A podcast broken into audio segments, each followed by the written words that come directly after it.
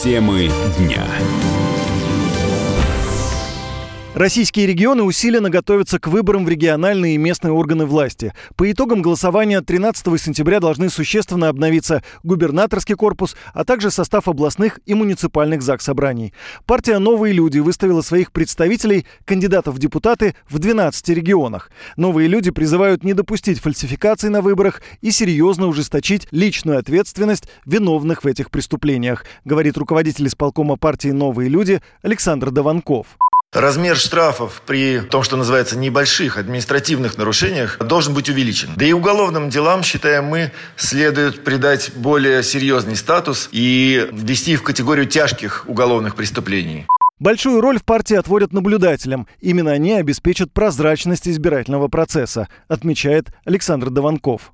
На каждом из участков, где наши кандидаты в этом году будут баллотироваться в депутаты, от трех до пяти человек наших наблюдателей ежедневно в течение трех дней будут присутствовать на выборах. Это огромная армия граждан, которые хотят, чтобы их гражданская позиция приобрела вескость, чтобы они были уверены в прозрачности выборов. Это 8 тысяч человек, для которых мы сейчас проводим обучение, с которыми мы проводим семинары, которые будут знать свою работу к дню голосования.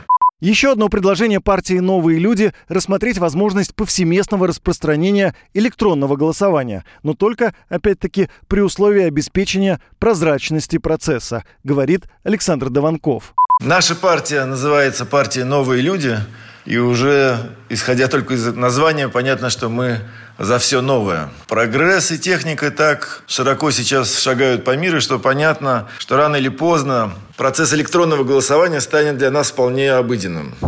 Вопрос, как быстро это случится и насколько все участники процессы будут уверены в прозрачности такого электронного голосования. Мы понимаем, что люди не очень хотят оставлять свои данные в каких-то новых и непроверенных программах. Есть, например, проверенные программы госуслуги, где люди и так уже оставляют свои, все свои данные. Если к процессу голосования будут подключены госуслуги, то это одна история. В целом, считаем, что необходимо, например, на этих выборах провести несколько экспериментов в нескольких районах, посмотреть, как работает электронное голосование.